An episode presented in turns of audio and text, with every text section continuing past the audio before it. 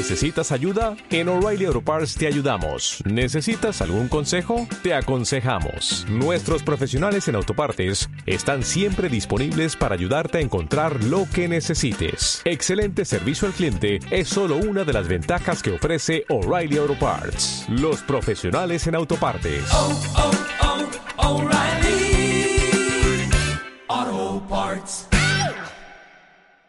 ¿Cuánto querés? Víctor, Víctor. ¿Cuánto querés? Víctor.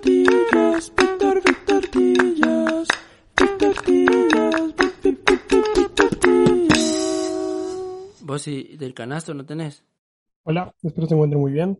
Yo estoy muy bien. Eh, bienvenidos a un episodio más de su podcast favorito, Víctor Tortillas. Em, la semana de hoy tenemos un episodio muy interesante, muy importante y creo que muy especial para mí. Es con relación a un contenido que vi hace algunas semanas, pero antes de empezar con el contenido propio y la materia de este episodio, quisiera contarte ciertas cosas que pasaron en mi semana. Primero, estamos de acuerdo con que mi pronóstico para el partido de Argentina y Brasil no fue el esperado. Em, Argentina terminó ganando en penales. Yo le había propuesto un 2-1. En algún momento de, ese partido, pues pensé que, iba a ser cierto, porque iban 2-1 en algún momento y luego en el último momento, pues echaron un gol, ¿no? Y con Brasil, pues aún sigo de luto. Brasil era de mis de, de, de equipos favoritos este, en este mundial, porque me encanta Neymar. Es impresionante lo que hace. Pero bueno, esta semana también tuve una semana muy eh, rara por algunas cosas ahí personales. Em, tuve algunas experiencias ahí también interesantes que em, me dieron un par de lecciones y también em, me ayudaron a desaprender algunas otras cosas que no, que creo que no eran buenas en mi vida. Pero en algún momento de este episodio los voy a contar porque van relacionadas al, al episodio que vamos a grabar el día de hoy y que vas a escuchar tú, porque em, lo, llama- lo estoy grabando tipo 10.54 de la noche del día antes que va a salir, es decir, quedan 6 minutos para las 23 y una hora, entonces son 36 minutos, 66 minutos, perdón, eh, los que faltan para, para que salga este episodio, por lo menos que ya sea el día en el que sale este episodio. Em, pues bueno, he de, he de ser honesto y decirte que me duele un poco la cabeza, pero no quería pasar, eh, dejar pasar la oportunidad de grabar este episodio porque ya llevo una racha de tres semanas seguidas, entonces no quiero fallarle porque el fallarle ahora significa que voy a excusarme para seguirle fallando en el futuro, entonces no quiero eso. Pero bueno, em, ha sido una semana un tanto rara, un poco de organizarme, organizarme aquí y allá. He estado tratando de hacer un poquito más de ejercicio porque mi peso no es el óptimo y no ha sido el óptimo desde hace unos meses atrás. Entonces estoy invirtiendo esfuerzo de mí en dormir un poco mejor y en hacer ejercicio porque son cosas importantes, creo, en la vida. Y hace unas semanas estaba investigando un poco sobre la filosofía aristocrática y, y- y platoniana, no sé si se llaman así, pero una de las cosas que decía Platón es que el caminar ayuda a tu proceso intelectual y hay cosas que se solucionan caminando, decía él, que es que en el proceso de caminar o en el proceso de avanzar vas haciendo procesos de raciocinio que te ayudan a llegar a conclusiones y a soluciones a problemáticas que estés viviendo en un momento en específico. Entonces estoy tratando de, de ejercitarme un poco porque ya era muy sedentario. Pero bueno, eh, dejando de lado ya esta larga introducción, porque ya me han cuestionado en algún momento mi capacidad de hacer introducciones eh, no tan interesantes, pero sí eh, largas. Eh, quisiera hablarte un poco de lo que representa este episodio para mí. Primero porque es eh, resultado de un contenido que consumí y que quiero que también empezar a plantear y a plantar este tipo de episodios en, en mi lista de, episodios del podcast porque hay personas que a veces eh, me preguntan qué tipo de cosas consumo, qué cosas, qué tipo de películas me gustan, qué tipo de música me gusta. Entonces el acercarles de alguna forma ese tipo de contenidos y, al mismo tiempo dar mi opinión acerca de ellos, creo que da mucho valor. En algún momento lo hago por mis historias en Instagram, pero em, creo que el dedicarle a esos episodios a, a contenidos en específico em, hacen que primero tenga más episodios y segunda, pues que pueda dar mi punto de vista y que sea interesante y que se abra un debate ahí interno y cool entre las personas que, que vemos este contenido y que también regularmente lo voy a hacer de contenidos que realmente eh, aconsejo ver y consumir porque han tenido algún impacto en mi vida y que creo que también lo pueden tener para ti. Y también es una idea que tomo de un podcast que consumo mucho que se llama Escuela de Nada y que admiro mucho. Y ellos regularmente cuando hay eh, temas o contenido relevante o controversial, ellos hacen un episodio de eso. Entonces voy a tratar de que de hacer algo parecido. Para igual también nutrirme de la cultura pop para sacar episodios. Pero bueno, este episodio trata específicamente de una película que salió hace unas semanas en Netflix dirigida por el actor Jonah Hill, que todos amamos en este podcast. Es impresionante lo que ha hecho y siempre ha sido muy abierto a compartir sus problemáticas mentales y sus problemas de seguridad, de autoestima con las personas, con el público, que creo que es algo que tiene mucho valor, que yo trato de hacer en algún momento, aunque yo no estoy en esa, en ese- en esa posición de poder, en esa posición de exposición, pero trato de, de ser muy sincero en las redes sociales y esta es la primera de las primeras personas que yo veo que tienen la valentía de ser abiertos en este tipo de cosas. Pero bueno, es una película que creo, eh, que, creó porque la pensó y que dirigió Jonah Hill debido y con la razón de que formó una relación muy cercana con su terapeuta, con su psiquiatra, que se llama Phil Stutz.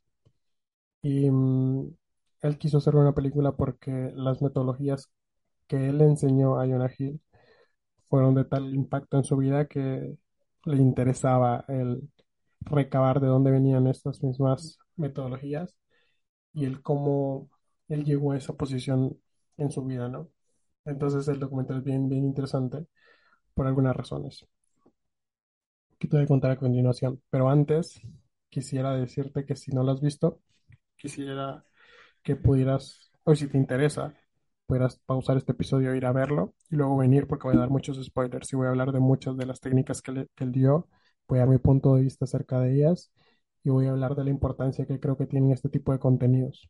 Entonces, si te interesa verlo antes, puedes ponerle pausa e ir a verlo. Dura hora y algo, hora y media creo, pero no se siente realmente por lo interesante que es.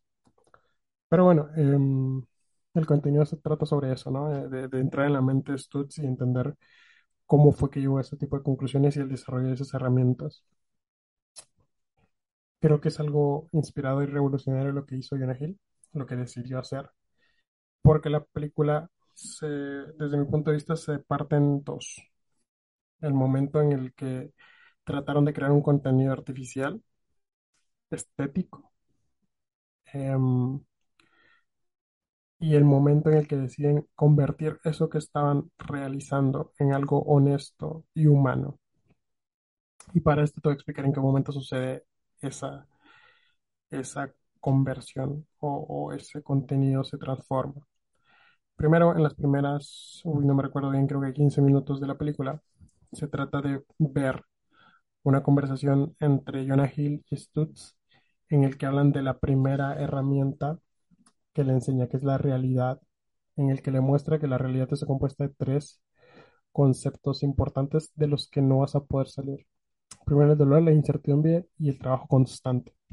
Hablan sobre esta herramienta y en ese momento la desarrollan, cuentan el punto de vista de Stutz. Ya vamos a hablar de qué, qué significa esto o esta herramienta, pero en ese momento se habla de ella y mm, cuando se termina de desarrollar ese componente, la película termina y, y pasan al segundo acto de la película.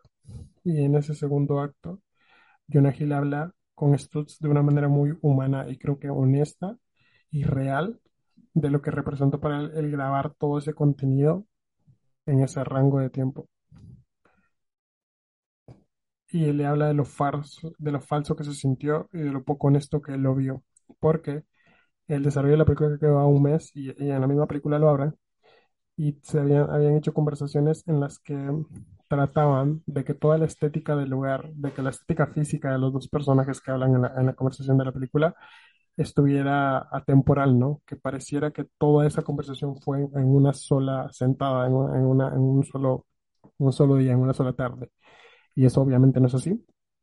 Entonces estuvieron grabando durante un mes eh, una conversación que luego iba a ser fragmentada y se iba a convertir en lo que parecería una conversación.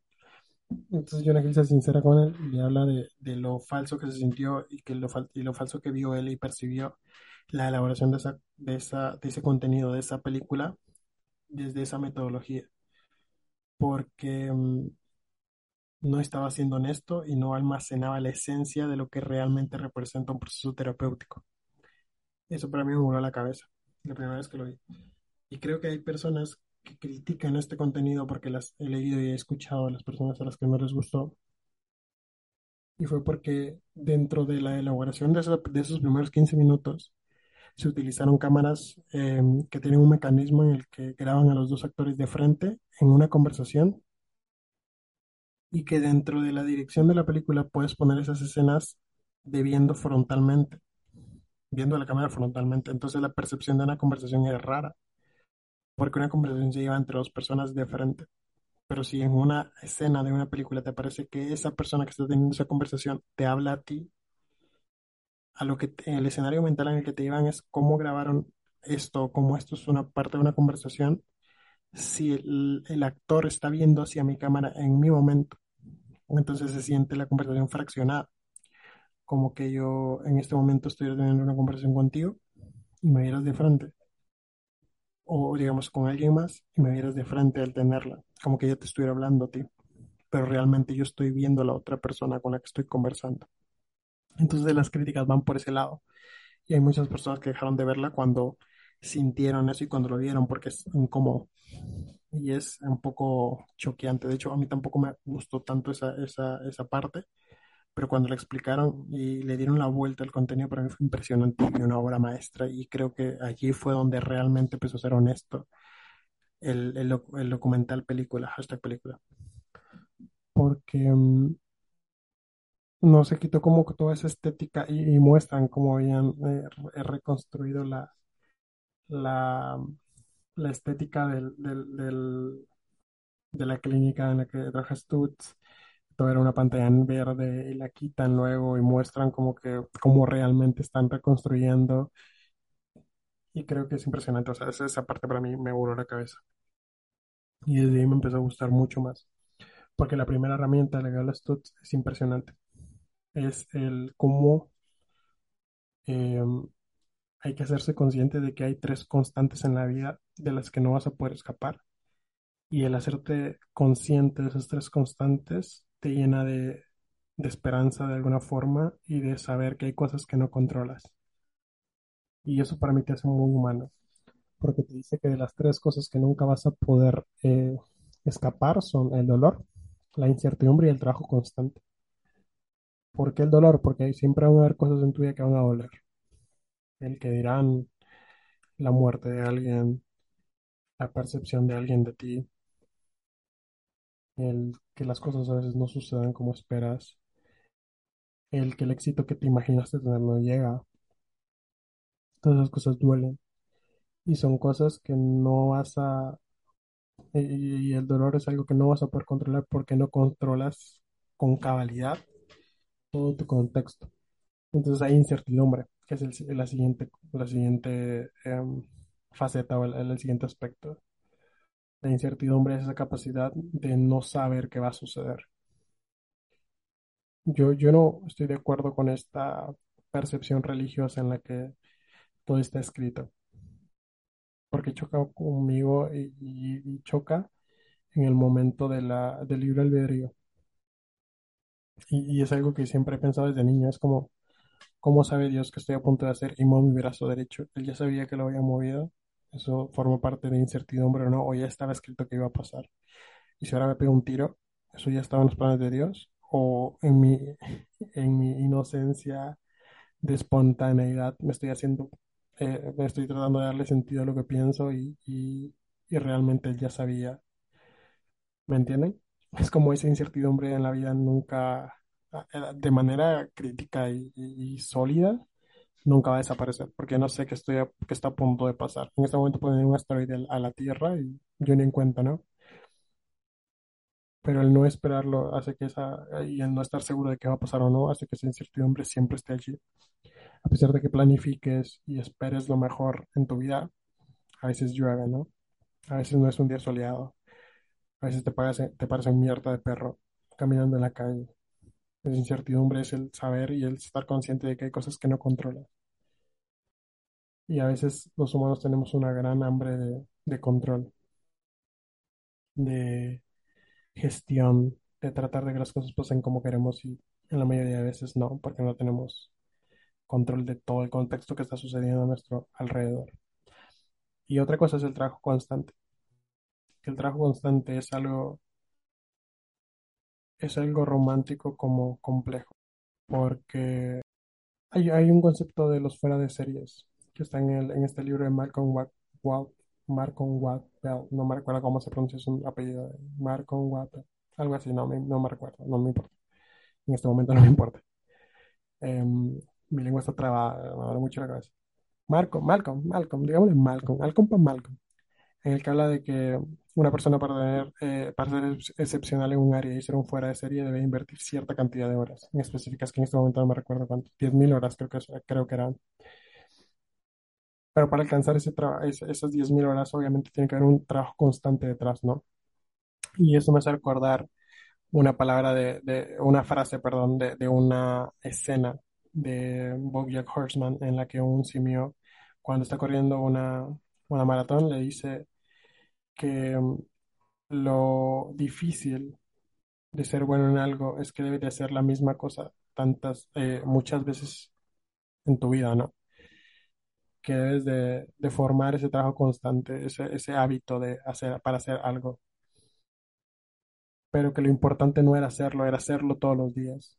O sea, lo complejo de, del trabajo constante es que debes de hacerlo todos los días, no lo que tenés que hacer todos los días. Lo difícil es formar el hábito. Entonces, obviamente para obtener éxito, riqueza, eh, dinero, eh, éxito, todas estas cosas, todo esto que, todo esto que trae el ser un fuera de serie en algo, debes de tener trabajo constante, debes de trabajar todos los días en el desarrollo de una habilidad y el de perfeccionarla y perfeccionarla y perfeccionarla. Y obviamente dentro de esa, dentro de esta, dentro de este ego humano, todos queremos llegar a ser un, un fuera de serie en algo, porque nos da esperanza. El, el éxito nos da esperanza. Cuando no quiero ser una persona exitosa, que a mí ya me ha pasado, y, y constantemente me, me creo mentiras mentales para, para pensar que no quiero hacerlo, que no quiero ser un fuera de serie en algo, que no quiero tener éxito, o que la felicidad no viene del dinero, en el fondo lo sigo queriendo. Solo que a veces em, rellenamos los espacios o, o- lo ocultamos lo, lo, lo más que podamos hasta de nosotros mismos, pero al final sigue estando allí. Es como que agarremos una hoja en blanco escribamos con lapicero algo, un garabato o una letra o nuestro nombre o un dibujo y luego tratemos de, de taparlo con resaltador, que es una tinta no tan, es, no tan fuerte, digamos, no sé cómo, cómo decirlo, o la tonalidad no es tan sólida cuando, cuando se seca, que al final sigue siendo transparente. Así son las mentiras que nos hacemos creer en nuestra mente. Porque al, al final de todo está el ego, al final de todo está en nuestro, nuestro ser egoísta, ¿no? Entonces hay cosas que queremos realmente, pero que en algún momento tratamos de tachar, pero que al final siguen estando allí. Y creo que es un ejercicio muy impresionante que debemos de hacer todos como humanos en, en el análisis de nuestras acciones en, el día a día en nuestros pensamientos. El entender que al final de todo ego y que tal vez en algún momento nos estamos haciendo creer mentiras a nosotros mismos que, mm, que nos hacen sentir mejor y que nos hacen estar bien, que no son malas, son buenas porque te hacen, te hacen estar eh, lo más estable posible, pero el ser consciente de que a veces son mentiras también es bueno. Pero bueno, eso, eso, eso está con la primera, con la primera herramienta que nos da Stutz. La segunda es la fuerza vital, que describe que hay tres fuerzas que definen quién eres y cómo pueden mejorar tu existencia. La primera es la relación con tu cuerpo, la segunda es la relación con las personas y la última es la relación contigo mismo. Una de las cosas que más me gustó en el proceso de que él habla de, de estas tres fuerzas, que es la relación contigo, la relación con las personas y mm, la relación con tu cuerpo, es que en cualquier momento en el que estés perdido en tu vida, en el que sientas que, que no vas hacia ningún lado, que la vida se te fue, si empiezas a trabajar en estas tres áreas, esa aura y esas eh, nubes de incertidumbre dolorosa van a desaparecer. Y me hace mucho sentido. Yo no me recuerdo en dónde, pero yo había leído esto de que, no, me recuerdo, pero yo, yo había leído este consejo en un lugar hace, hace unos dos años, que era cuando yo estaba pasando en esta etapa depresiva clínicamente diagnosticada dolorosa de mi vida. Y yo me sentía así, yo me sentía perdido, yo sentía que ya había pasado un montón de oportunidades en mi vida, que mm, tal vez ya no iba a poder alcanzar mis sueños. Y alguien me dijo, en algún lugar escuché, que cuando te sientes así, si empiezas a trabajar en esas tres cosas, ese sentido de aura, eh, ese sentido y esa aura de negatividad se, de- se, se volvía difuso, se iba. Yo me metí al gimnasio, eh, empecé a tratar de ser un poco más social y empecé a, a- a perdonarme sobre cosas que no me, no me he perdonado. Y efectivamente, esas, esas nubes, esa, esa nieblina que tenemos a veces en, en nuestra mente se, se dispersó y ya no pensé en eso. Y me, me sentí como que como mucho más seguro de mí mismo, con mucho más autoestima, con mi autopercepción no tan dañada y me sirvió mucho.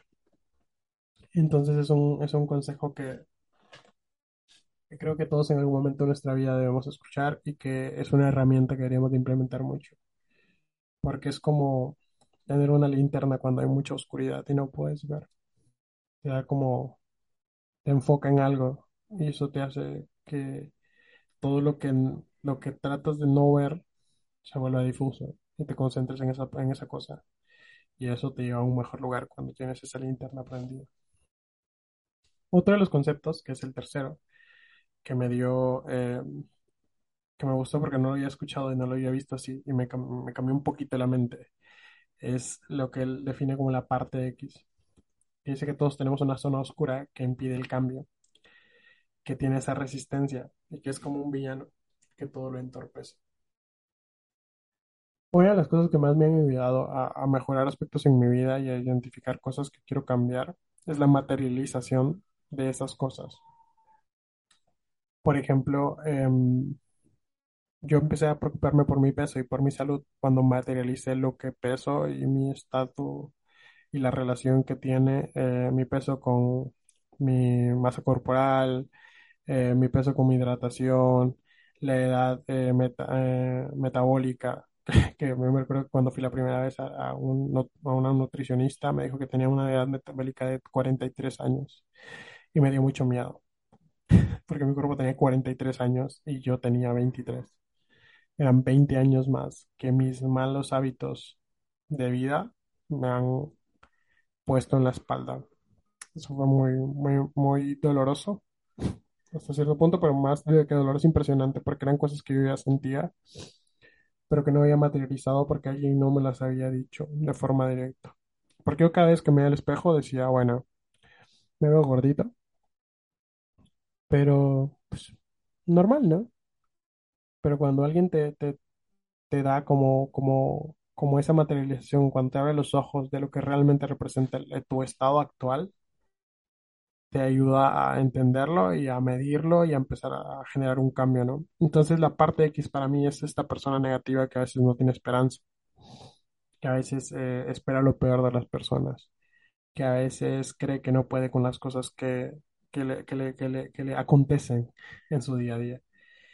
Y mm, la veo como un pixie, de esos que aparecían en, en, en Timmy Turner, no, Los Padrinos Mágicos. porque lo veo así, veo como una figura de Víctor que, tiene todas esas facultades, que piensa de esa forma y lo, lo saco o como que, o sea, obviamente lo materializo, pero lo alejo de mí y veo cómo él actuaría en ciertas situaciones y veo cómo quiero actuar.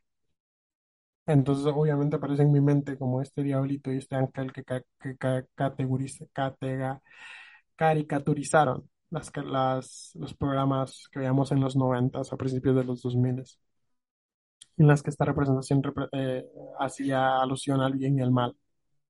La parte X pretende eso desde mi punto de vista, la materialización de ese ser personal que tenemos cada uno dentro, pero que sabemos que no es la versión de nosotros mismos, la mejor versión de nosotros mismos y la alienamos a nosotros. Es decir, le hacemos un, un personaje externo a nosotros y de esa forma es mucho más fácil tomar las decisiones correctas. porque la res- responsabilizas a esa persona X de ese tipo de opiniones y de formas de actuar que, que en el fondo quisieras, pero que sabes que no son lo mejor.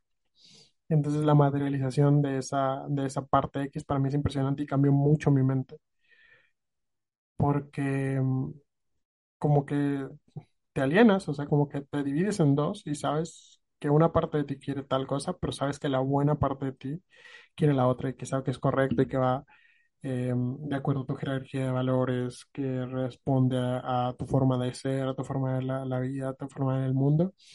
Y es bien cool. Creo que es de las que más me gustó. Y en cuarta parte hay eh, una que se llama El collar de perlas, que honestamente al inicio no entendía cómo funcionaba y cuál era su importancia. Pero el collar de perlas, la describe como que en la vida puede verse como un collar con distintas piedras engarzadas, es decir, unidas por un hilo. Cada piedra es una acción. Son todas las tareas, los esfuerzos y las actividades que hacemos a diario. Algunas tendrán su punto oscuro e imperfecto, pero siempre podemos lograr que la siguiente perla sea más perfecta y hermosa. Cuando lo entendí me pareció impresionante, porque obviamente un- muchas de estas eh, metodologías y de esta percepción Creo que se basa en el discriminar de una situación en específico, el cómo te sientes y el cómo ves el mundo. Entonces el collar de perlas también en su interior creo que tiene esa función, porque categorizas y alienas y separas cada situación en tu vida.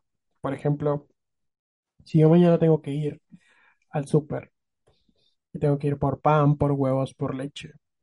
Cuando vaya por pan, es algo que me pasó en algún momento, estaba entrando yo a un supermercado en Guatemala y mm, pues estaba una familia a mi lado y pues yo le sonreí al niño que estaba allí porque ellos tenían un hijo, tenían dos hijos, era mamá, papá, dos hijos. Em, entonces yo le sonreí al niño que tenía como cuatro años porque me recuerdo a mi sobrina que tiene por esa edad, mi sobrina tiene cinco. Entonces eh, le sonreí porque me, dan como, ha empezado mi vida como que darme ternura a los niños. Espero que no eh, sea solamente esto, este proceso evolutivo en el que buscamos multiplicarnos, pero de momento no lo quiero. Pero tal vez en mi interior hay, hay restos de, de, de ese lado que busca la trascendencia humana a partir de unos hijos. Entonces le sonreí y cuando iba yo a jalar em, un, un, poco de pan, que es una bolsa de pan, se me vino otra encima. Entonces se me vino y se me cayó, o sea, se me iba a caer y yo la agarro y el niño se hace como que hacia atrás porque le dio miedo que le iba a caer encima.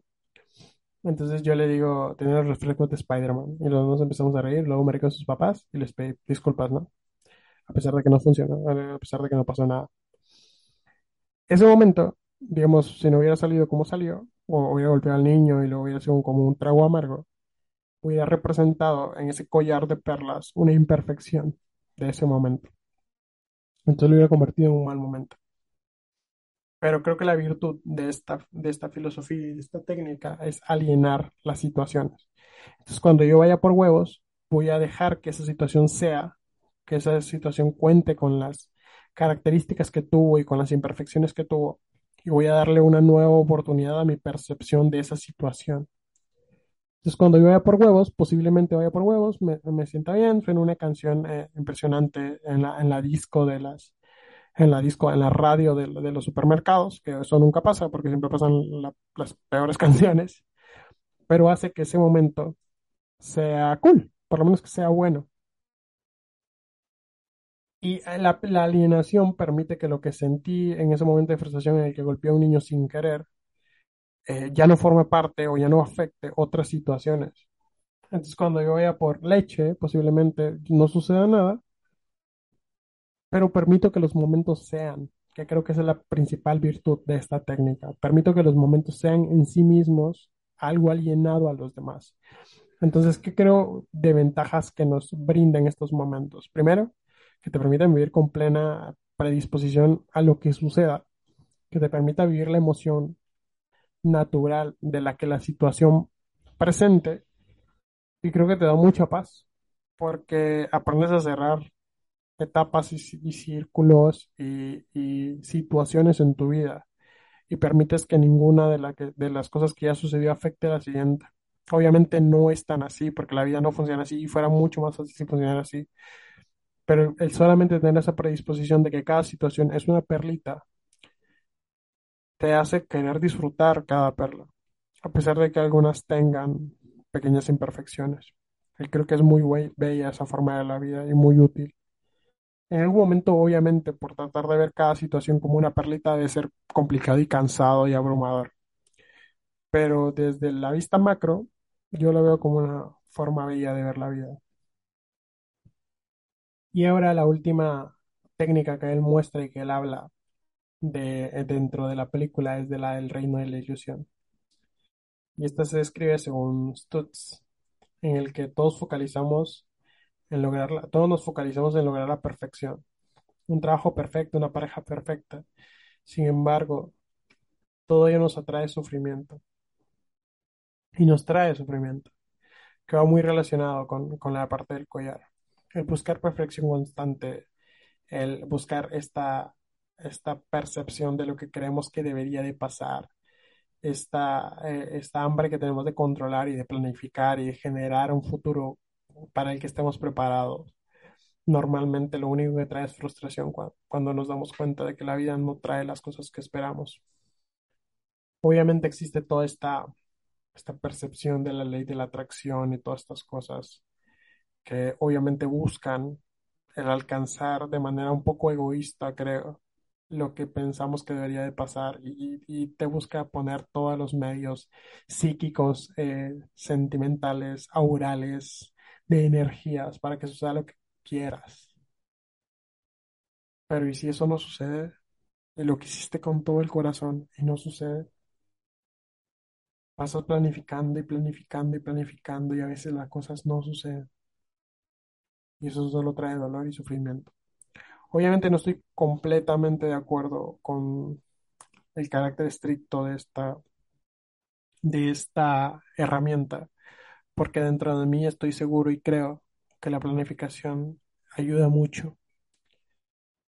Pero creo que también dentro de esa planificación, el estar preparado para que no funcione debería ser parte de ese proceso correcto de planificación. Las guías de acción en caso de, de, contingencias, de errores.